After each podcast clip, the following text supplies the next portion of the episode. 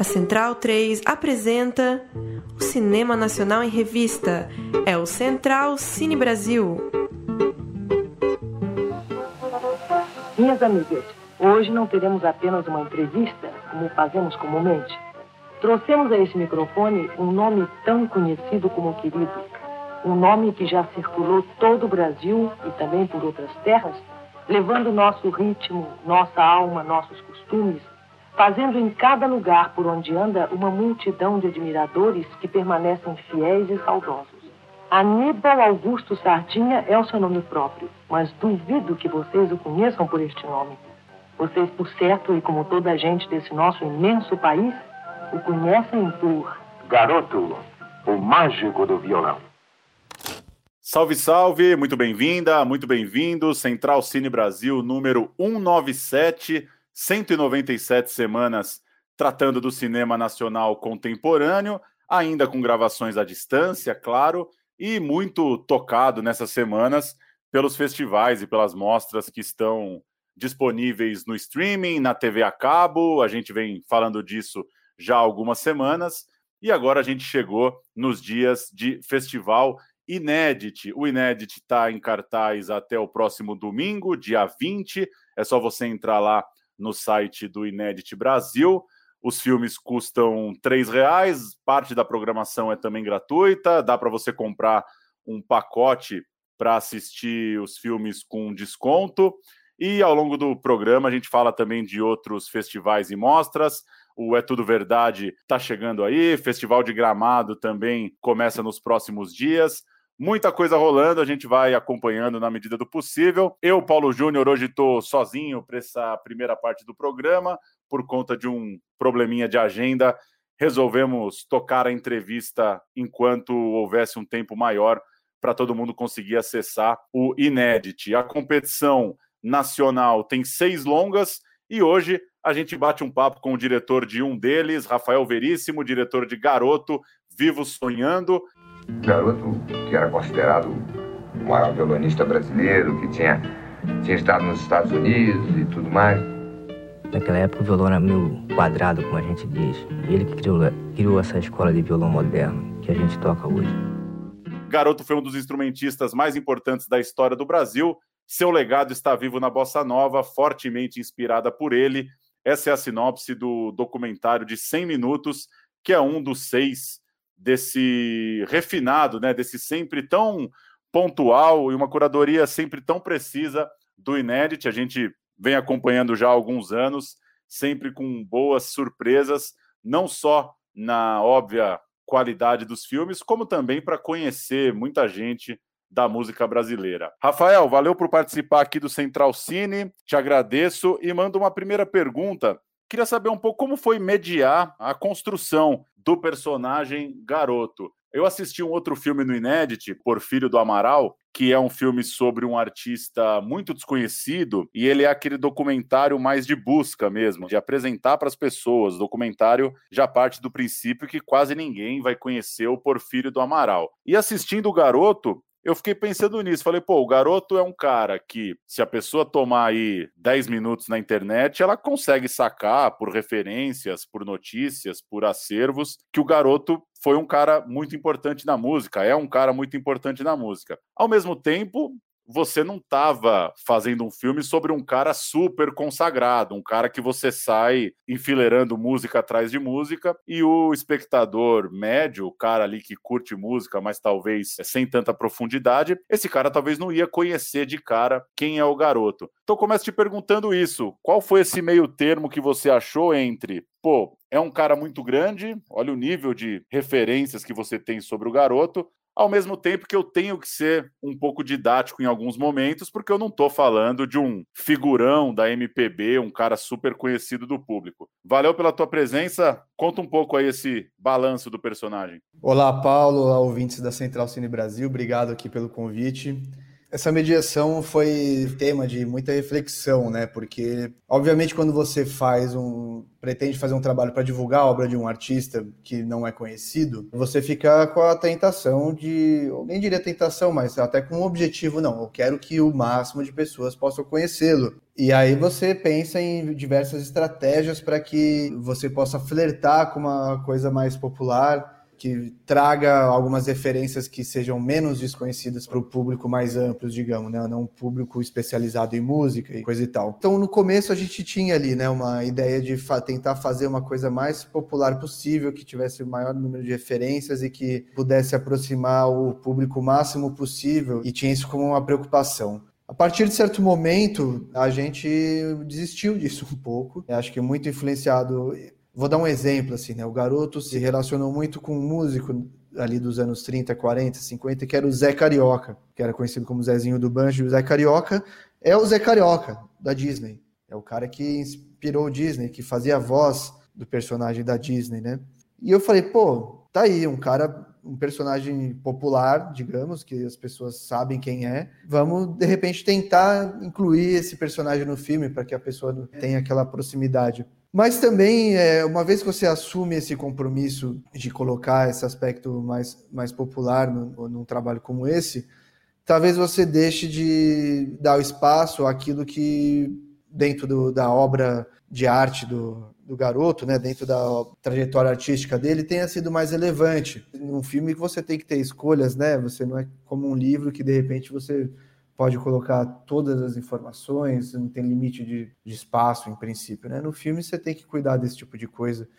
Então, em princípio, a gente tinha essa ideia mais de trazer um personagem mais popular, depois, muito influenciado também por uma negativa num edital para o Destiny 5, que tem um, a resposta do parecerista que avalia seu projeto, a pessoa avaliou muito bem, mas também falou: olha, acho que vocês estão tentando ser mais popular do que o personagem tem capacidade de ser. Eu, se fosse vocês, não tentaria forçar a barra nisso, né? E aí a estratégia, então, acabou sendo trazer os depoimentos de pessoas que são figurões da MPB, e aí o quão populares essas, esses figurões são hoje em dia é a se questionar, mas aí estamos falando de João Gilberto, Vinícius de Moraes, Baden Powell, Tom Jobim, Luiz Gonzaga, que são pessoas conhecidíssimas da música popular brasileira e que entram para referendar ali a, o garoto de alguma forma, né? Então a gente optou por porque esses figurões pudessem chancelar ali o garoto sem que isso interferisse tanto na exposição da trajetória artística do garoto, que é o principal foco do filme.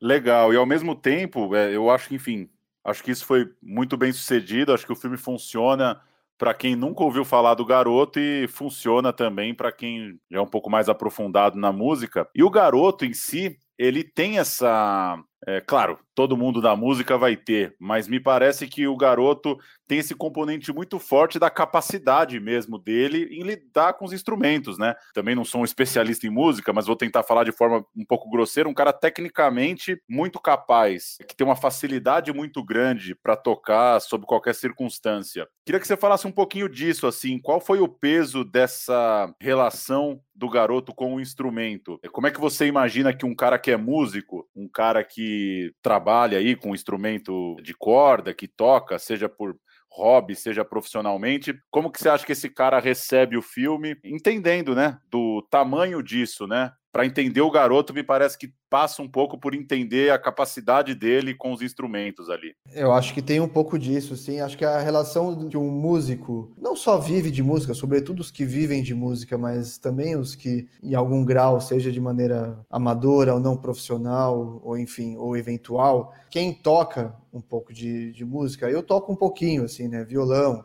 tal, dá uma arranhada. Você consegue ouvir e rápido compreender a elaboração, né? A, capacidade técnica técnica que o garoto tinha. E aí eu acho que o filme ele tem mostra muito claro, inclusive, a evolução que a técnica teve na, na, na, própria carreira do garoto, né? Porque você tem um primeiro momento ali que é aquela tempestade de notas, assim, né? São, tem várias músicas bonitas, outras que são mais impressionantes pelo virtuosismo. Tem até passagem que eu botei de crítica mesmo, assim, a um excesso de virtuosismo que tá ali, que é um trecho que ele toca um choro que chama Um Minuto, que ele se compromete a tocar um uma música em um minuto. E eu montei isso com. Eu montei eu e o Pedro Watanabe, mas eu trouxe isso já no roteiro e a gente colocou isso com uma corrida de cavalo, né? Como se a pessoa estivesse apostando corrida, mais preocupada em mostrar uma velocidade do que uma musicalidade em si, né? E acho que o filme, de alguma forma, ele também vai, vai mostrando a própria evolução que esse tipo de coisa tem na própria carreira do garoto. E acho que é, tinha uma sequência no filme que a gente tirou,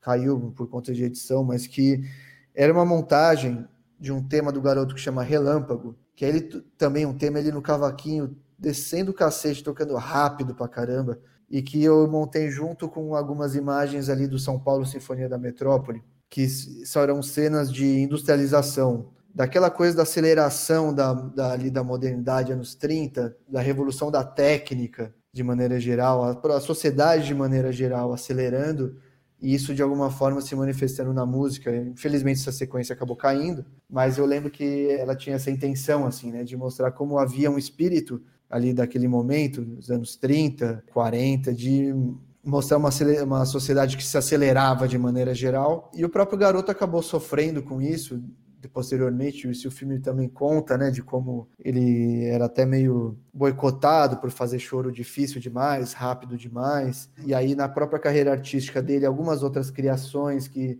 valorizavam mais uma musicalidade, uma construção harmônica e melódica, mais do que um exibicionismo, como aquilo foi tomando mais parte do, da própria preocupação dele enquanto músico. E aí ele também fazendo uma música de violão, que era uma música que não era super comercial, por mais que muita gente ache maravilhoso. Eu achei muito engraçado minha tia assistiu, minha tia, minha tia Marilza, que eu acho que eu vou até mandar o podcast para ela, mandou, não, eu eu adorei aquela música, Sinal dos Tempos. E Sinal dos Tempos é uma música moderníssima do violão. É um comentário que eu não esperaria ouvir da minha tia, que é uma leiga em música, mas que a música foi lá e pegou ela, porque ela parou para ouvir, né?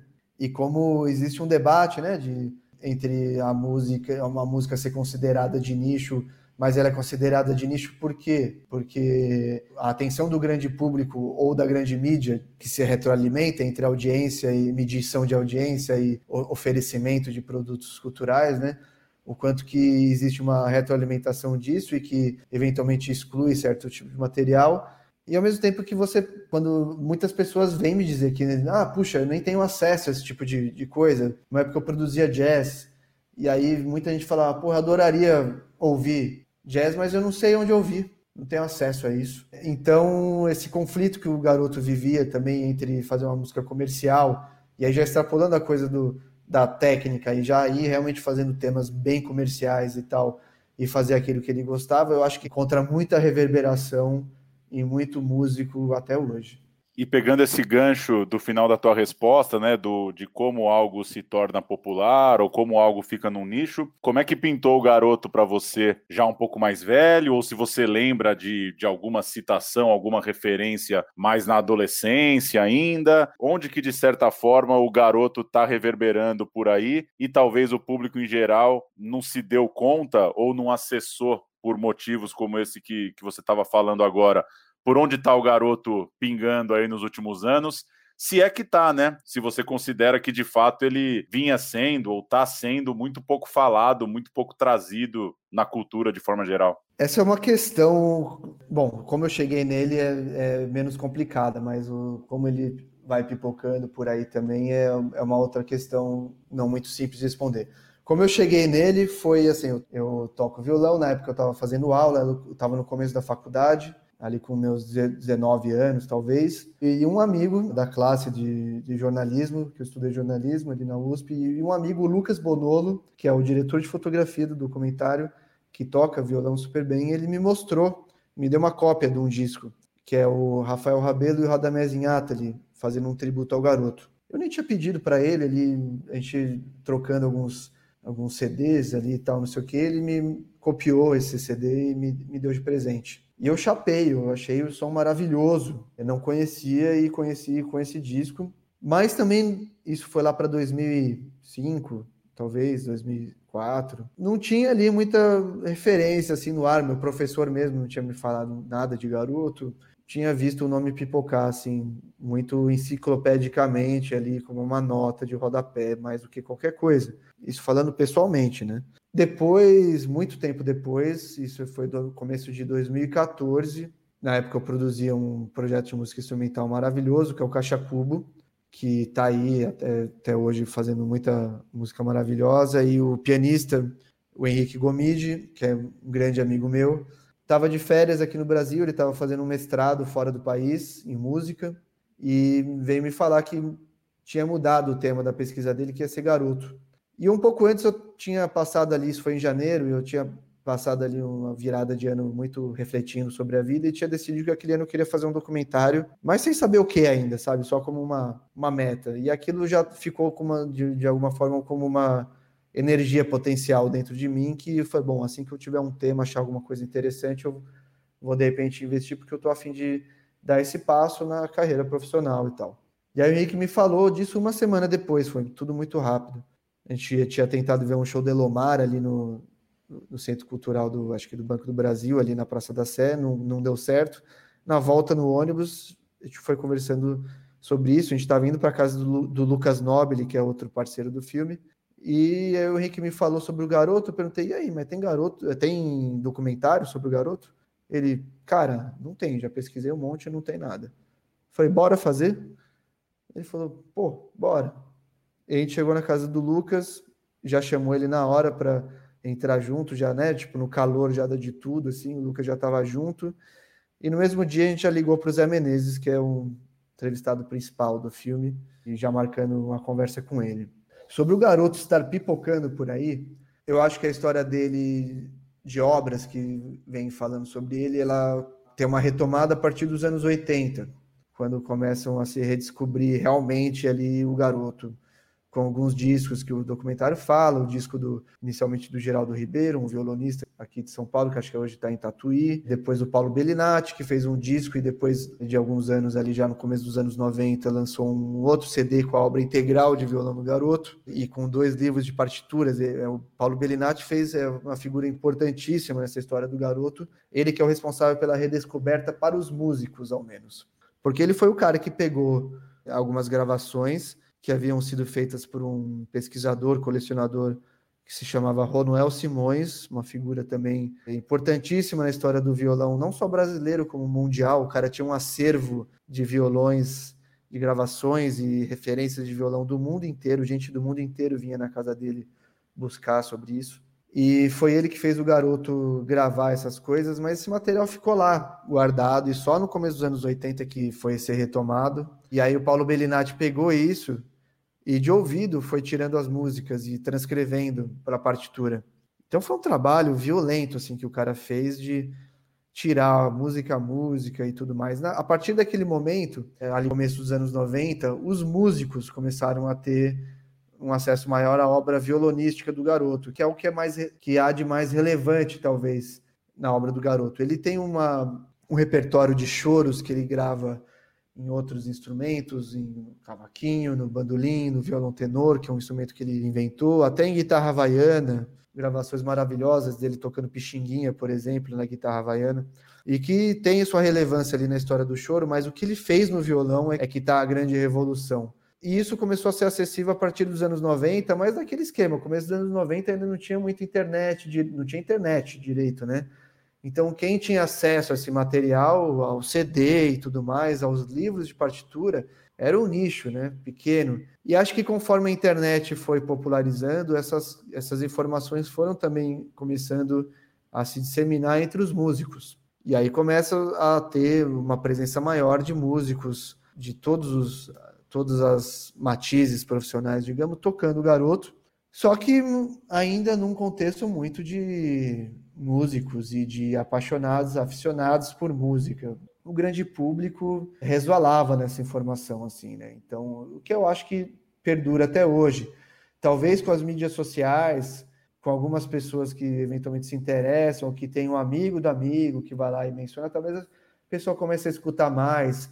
E aí as gerações anteriores, a minha e a tua, vão ter uma referência ao garoto por conta do Gente Humilde, que é a música mais famosa dele, e que estourou muito nos anos 70 e 80, até um comecinho dos anos 90.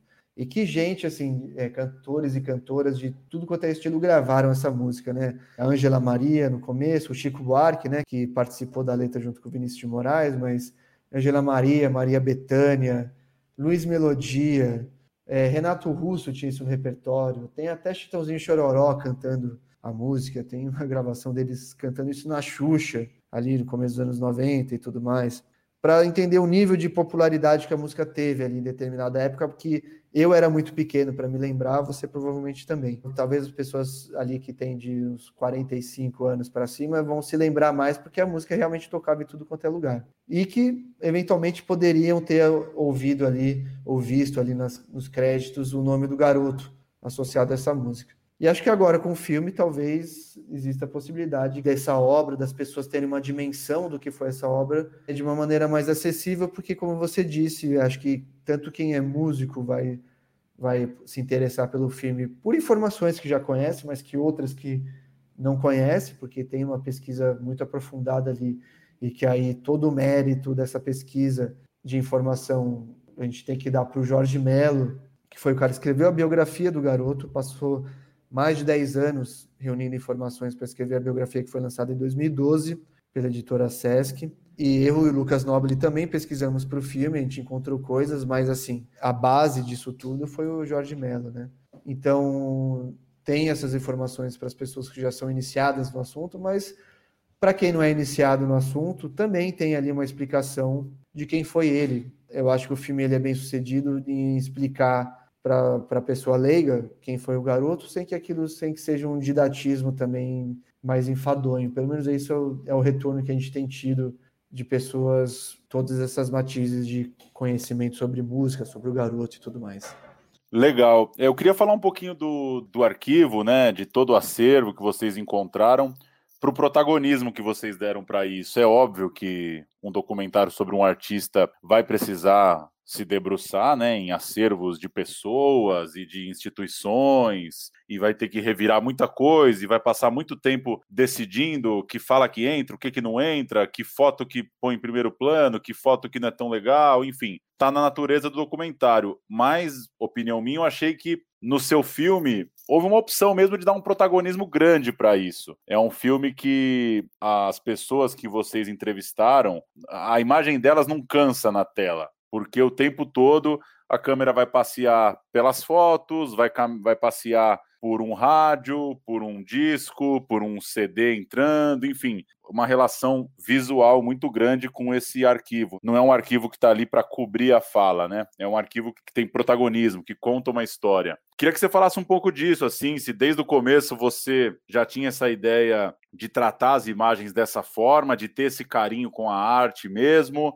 como isso foi surgindo e a força que, que você viu nesses materiais mesmo, né? A força que tem esses tantos arquivos sonoros e fotos e relatos de jornal para uma média assim, me pareceu que eles têm muita força e eu gostei assim. Eles não estão cobrindo entrevista, né? Eles estão contando uma história também com muita potência e, e me parece com uma vontade de vocês de colocar isso no, no, primeiro lugar do filme mesmo, né? De, de saltar tá os olhos mesmo, de quem está vendo mesmo essas, esses materiais essas, todos esses que vocês encontraram e que vocês foram recolhendo. É muito bem observado, assim, né? O material de arquivo ele realmente é protagonista do filme, porque o protagonista do filme é o garoto. E eu não tenho imagem do garoto. Eu não filmei o garoto tem uma imagem em movimento que a gente teve acesso e tem duas que a gente tem conhecimento. Uma outra que é de um trailer de um filme que ele participou e está na Cinemateca que não foi possível usar essa imagem, mas o filme em si também está desaparecido. Tem, ele participou de alguns filmes ali, mas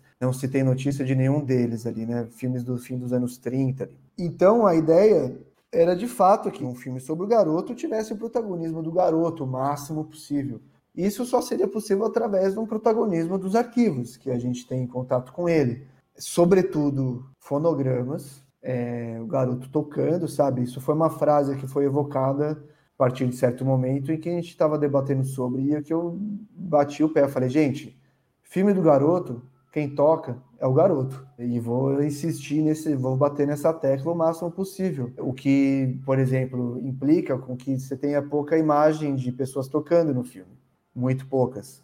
Porque você tem ali o som do garoto, né, para ouvir e tudo mais. Isso não foi desde o início, não foi uma ideia que havia desde o início. Eu acho que a grande questão desse filme sempre foi a linguagem. É um filme extremamente difícil de ser feito, porque justamente você não tem imagem em movimento do, do seu protagonista, então você tem que arrumar maneiras de criar uma narrativa que cubra essa, essa falta tremenda, né? A gente está falando de um dispositivo audiovisual e você não tem imagem em movimento e, e com som sincronizado ou não. Então, teve um primeiro momento do filme que a gente calcou muito em realmente fazer as entrevistas, porque a gente até tinha pretensões um pouco mais simples, digamos, que era fazer meio que uma, um doc reportagem, só para celebrar o documentário, para que as pessoas tivessem acesso a informações de pessoas que conheciam e botar algumas pessoas tocando. Uma coisa mais simples, assim, né? Não é o que eu gosto, mas é o que as minhas pretensões ali com o primeiro filme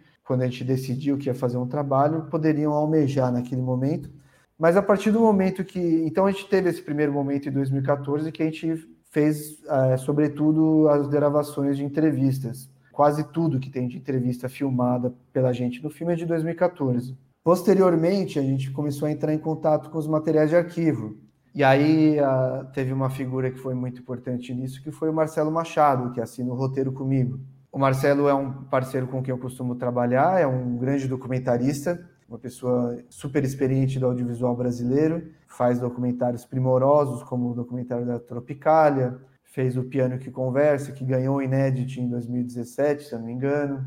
Está com um filme agora, Não é Tudo Verdade, na Competitiva, que é um documentário muito legal, chama Ponte de Bambu, sobre a família, uma família brasileira que morou na China durante a Revolução Cultural, negócio de louco. E o Marcelo, é, eu tenho faço colaboração com ele constante no som direto, que é a minha área principal aqui de atuação no audiovisual. Mas ele desde o começo vem, vem me sendo minha, uma interface minha, né, um interlocutor meu para conversar sobre o garoto. E mais ali para o começo eu fui montando algumas cenas e mostrei para ele ali umas algumas coisas do materiais de arquivo e ele falou: "Cara, olha esse arquivo, que coisa incrível". Ele que ele que me chamou a atenção para ir atrás disso, assim, foi, cara, vê se isso aí não tem um protagonismo aí de repente, né? A partir dali, eu comecei a fazer uma série de estudos também na, nessa paralela sobre personagens que condiziam com essa com o garoto, nesse sentido de você não ter imagem dele em movimento, não ter esse registro, né?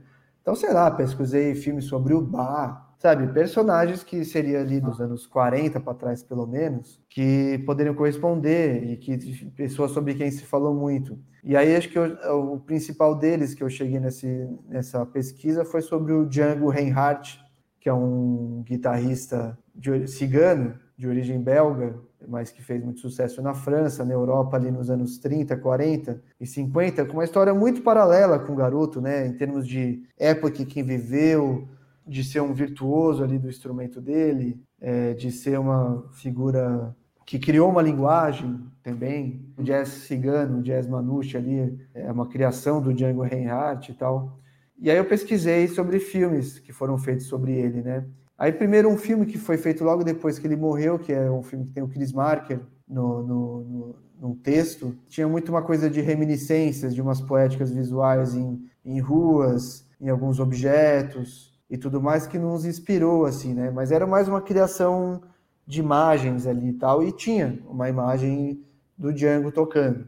Só que o filme foi feito em 58, logo depois que ele morreu. Então é muito mais fácil você recriar uma, uma esquina de Paris logo depois que o cara morreu. E aí depois vi que tinha filmes que era aquela coisa mais de como é o Django hoje em dia, como quais são as, os resquícios do Django, sem mostrar muito os arquivos do Django, mas como ele aparece no dia a dia das pessoas, e um outro mais esse esquemão que eu chamaria de mais comercial, assim, que é aquele documentário que é para a pessoa entender, que entrega as informações ali mais mastigadas, que tem os arquivos, mas que tem também rios de depoimentos e que tem um narrador em prime...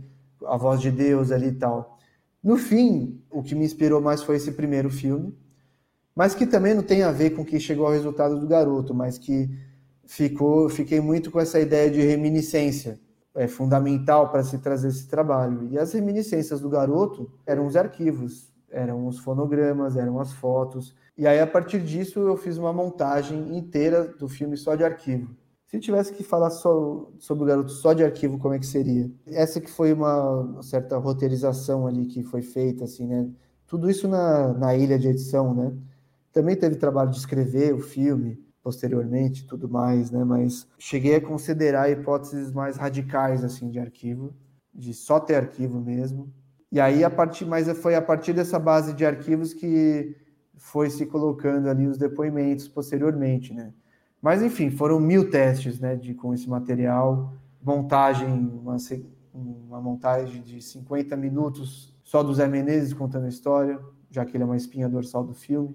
E acho que, de alguma forma, essa aposta nos arquivos, num começo ali mais radical, para depois ir enxugando, entregar uma proposta de roteiro, um monstrão ali mais comprido, que tivesse essa evidência dos arquivos mais presentes, e aí depois o Pedro Watanabe na montagem trabalhar a harmonização disso tudo entre sem a mão firme ali do diretor no ouvido dele falando não arquivo, arquivo, arquivo, arquivo, com ele trazendo esses depoimentos também e trazendo toda essa harmonia, foi, foi o responsável por que chegasse nesse resultado. Massa. E para a gente fechar, queria que você comentasse um pouco esse, esse processo todo, esse tempo mesmo do documentário, da produção, seja ele um tempo operacional mesmo, né? Enfim, o filme demora para ficar pronto, isso é óbvio e claro, e seja também um tempo de maturação mesmo, né, da sua relação com o personagem, coisa e tal. Porque me chama a atenção isso que você contou, né, que lá em 2014 vocês resolveram fazer a entrevista com o Zé Menezes. Obviamente, para quem ainda não assistiu o filme, é só fazer as contas, né, para o cara ter sido contemporâneo do garoto. É claro que já é uma pessoa com uma idade bem avançada. Inclusive, o Zé faleceu pouco depois, né? Então, tem essa coisa de maturar o projeto, de buscar editais, de tentar, né, tentar fazer da melhor forma possível, estruturar, né, para que o filme tenha uma qualidade que você pretende. Ao mesmo tempo, se não juntar os amigos, pegar a câmera e entrevistar, as histórias vão passando também e nem sempre os filmes vão ter uma condição ideal, né, para começar, para esperar tá tudo organizado e bonitinho para ir para campo.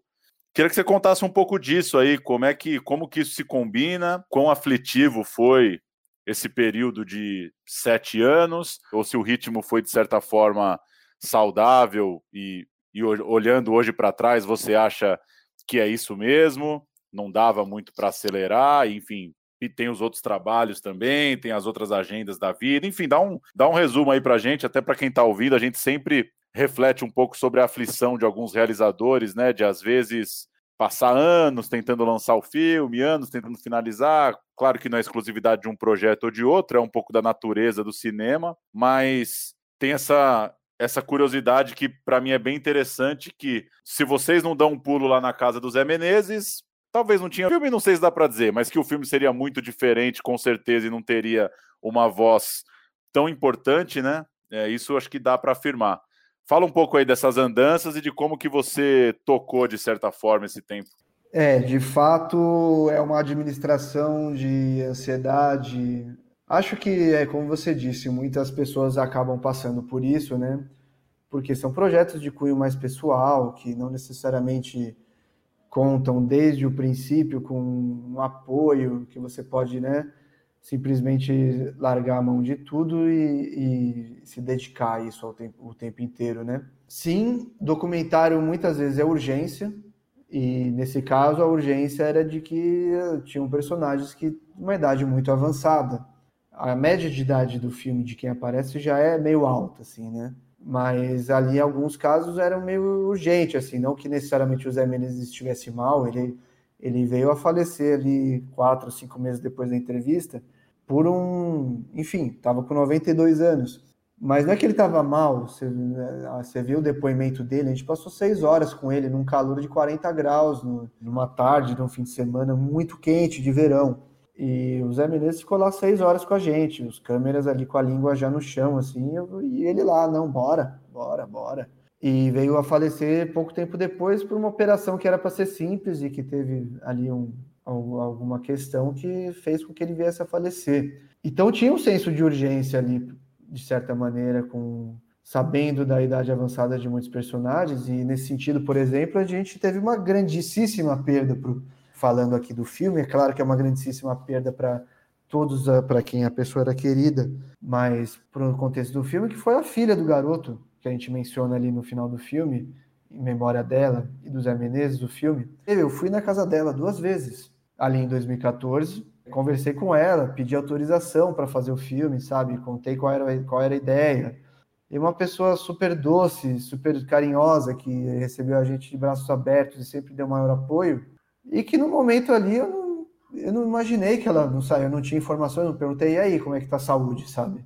Não me parecia uma pessoa que viria a falecer logo depois e que acabou falecendo em janeiro de 2015. E ela, é, ao contrário do Antônio Augusto, que é o outro filho do garoto que está vivo, ele não teve uma convivência muito grande com o garoto. E logo depois que ele nasceu, o garoto se separou da mãe dele. Então ele viu muito eventualmente, mas a Denise conviveu, né? Muito criancinha, mas conviveu, tinha lembranças, tinha memórias mais vi vivas, né? Essa para mim foi a grande perda do filme, né? De não ter falado com, com ela. Então tem esse primeiro momento sim, que você pensa em algumas urgências e que foi isso, chamou os parceiros ali que poderiam, que topam comprar esse tipo de briga com você e vai lá e registra.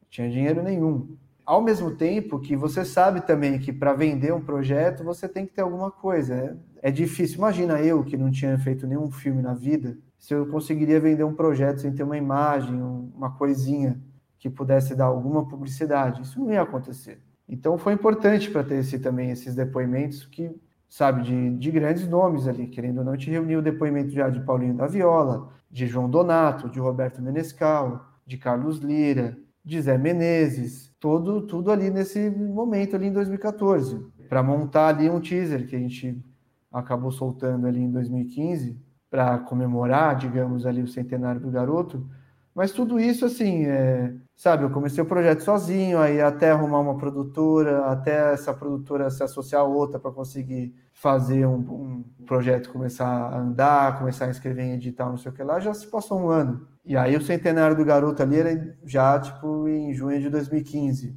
Nesse meio tempo, a gente foi escrevendo o projeto e foi percebendo que tinha ali um potencial para o filme ser maior, então beleza vamos escrever o projeto. Aí você senta, escreve o projeto e fica atento a outras coisas que possam acontecer, como aconteceu em 2015, por exemplo, um festival de choro no Rio de Janeiro que reuniu grandes nomes do choro do Brasil inteiro que a gente foi lá filmar, acabou não entrando também no filme, mas estivemos atentos a oportunidades ali, o Festival do Choro em Santos, que também homenagearam o garoto, mas ali, a partir de certo momento, foi uma coisa de você escrever o projeto mesmo, sentar e entender o que poderia ser feito e todo esse momento de estudo. E aí, lembrando que estivemos também no, em momentos de transformações profundas ali no, no Brasil, né? De maneira geral. Mudanças de governos. Quando a gente escreveu o projeto, era começo de 2016, era o governo Dilma ainda.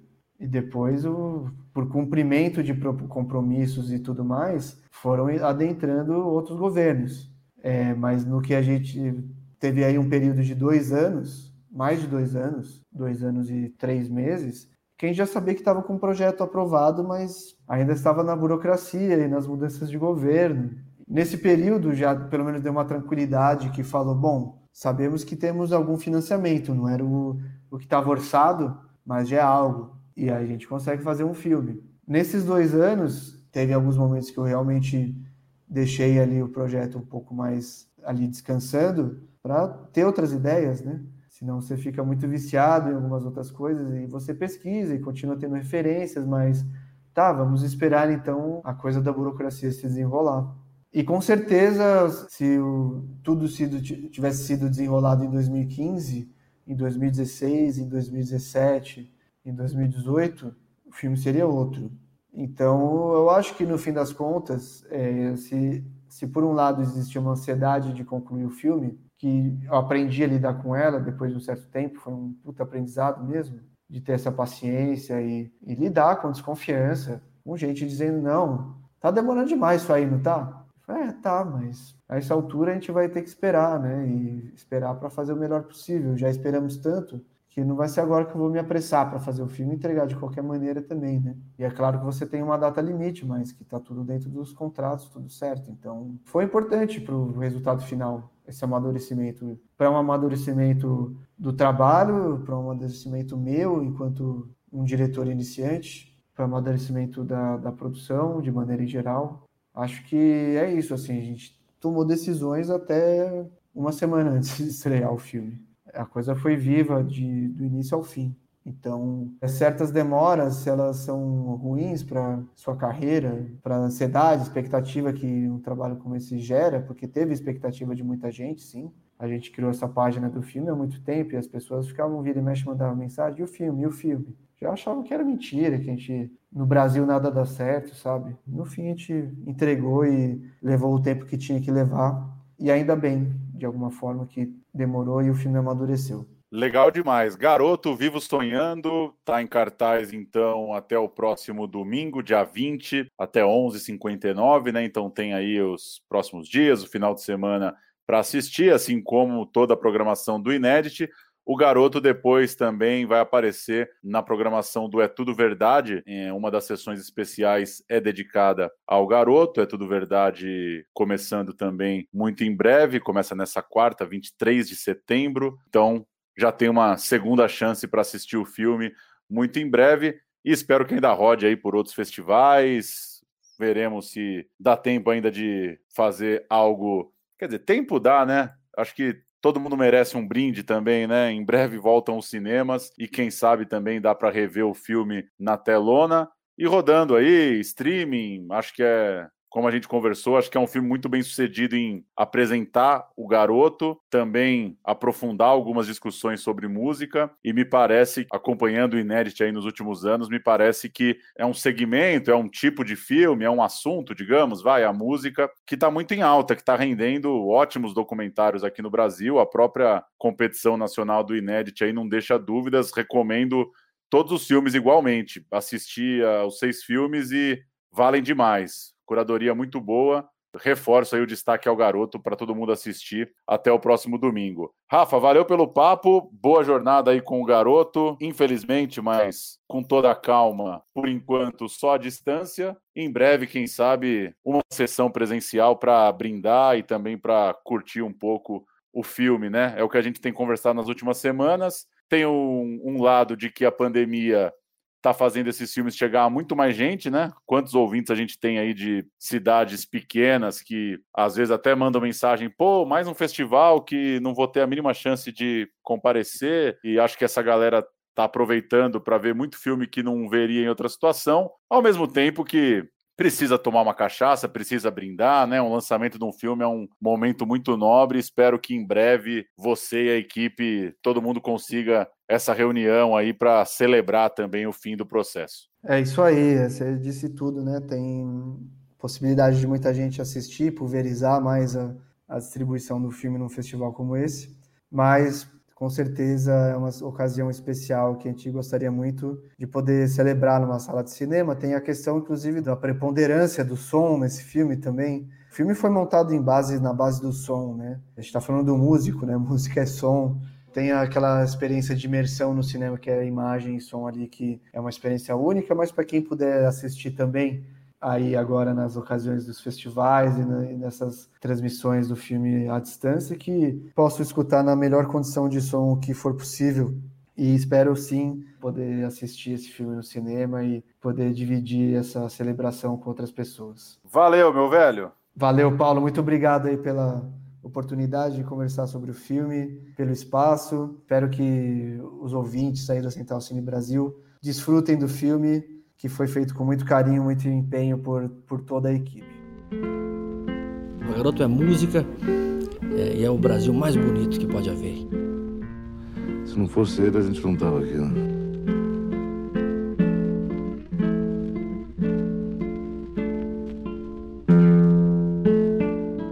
Só repassar então a programação do Inédit, além de Garoto Vivo Sonhando, a competição nacional tem Aleluia, o canto infinito do Tinquan, é baseado ali, né, um retrato do artista baiano Matheus Aleluia, ótimo documentário também. Dom Salvador e Abolition, filme que é meio Brasil, meio Estados Unidos, trata ali do cultuado pianista Dom Salvador, mostrando sua rotina em Nova York, outro ótimo filme dessa edição. Dorivando Saravá, O Preto que Virou Mar, um retrato bem autoral sobre a obra e a vida do Dorival Caymmi Caymmi, pegando ali elementos da negritude. Um filme que trata muito da sensibilidade da música do Caymmi, de como ele chega para outros artistas, para outras pessoas que se relacionaram com sua obra. Porfírio do Amaral, A Verdade sobre o Samba, documentário que eu citei na conversa, que busca, de certa forma, a memória desse artista, né? O Porfírio do Amaral teve um programa ensaio, o icônico programa ensaio conduzido pelo Fernando Faro, que nunca foi ao ar e serve de certa forma como mote para tratar de um cara que não é, não é tão conhecido ou não é nada conhecido, né, pelo público geral. Raríssimas as evidências que você encontra de Porfírio do Amaral na internet. E Neugiba, música que transforma, a Orquestra Juvenil da Bahia tocando em concertos pela Europa,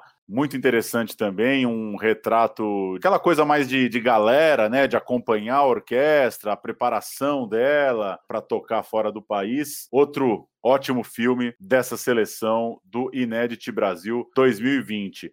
Registrar que o É Tudo Verdade começa na semana que vem, dia 23 de setembro. A gente já tem falado muito da programação por aqui, mas eu passo rapidinho a competição dos longas e médias brasileiros. Atravessa a Vida, do João Jardim, Boa noite, da Clarice Salibi. Fico te devendo uma carta sobre o Brasil, Carol Benjamin. Jair Rodrigues, Deixa que Digam, do Rubens Hewald. Libelu, Abaixo a Ditadura, do Diógenes Muniz. Meu querido supermercado, Tali Yankelevich. Não nasci para deixar meus olhos perderem tempo, do Cláudio Moraes. Os Quatro Paralamas, Roberto Berliner e Pascoal Samora. A Ponte de Bambu, filme citado aí na entrevista pelo Rafael, filme do Marcelo Machado, e Segredos do Putumayo, filme do Aurélio Miquiles. Essa é a seleção brasileira do Ótimo é Tudo Verdade, que esse ano também fica no online. E no, nessa quinta-feira, nessa semana, 17 de setembro, começa o Festival de Gramado, a mostra competitiva de longas brasileiros e também dos estrangeiros tem uma exibição única na televisão pelo Canal Brasil, todos os dias às 8 da noite, enquanto os curtas e os longas da Mostra Gaúcha estão por 24 horas no Canal Brasil Play. Dá para acompanhar também os debates pelo YouTube, pelo Facebook, pelo site do festival. Outra chance, né? Falamos agora da oportunidade dos festivais online. Dá para acompanhar o Festival de Gramado pela TV e pela internet. Primeiro dia do festival é no dia 17, essa quinta-feira. No dia 18, começa a mostra competitiva, repetindo filmes sempre às 8 da noite. Vão até o final de semana seguinte, né? O outro final de semana, no sábado, dia 26 de setembro, é a cerimônia de premiação, a tradicional entrega dos Quiquitos lá de Gramado. É isso, um programa feito é, sem a companhia da turma aqui do Central Cine por questões de agenda, mas era importante registrar o filme do garoto, divulgar para que você ouvinte tenha alguns dias ainda para acompanhar o Inédit. Central Cine Brasil volta na semana que vem. Seguimos acompanhando os filmes disponíveis no streaming para você seguir tocando aí o barco como espectador, como ouvinte, como curioso, como interessado pelo cinema brasileiro atual. Até a próxima. Tchau.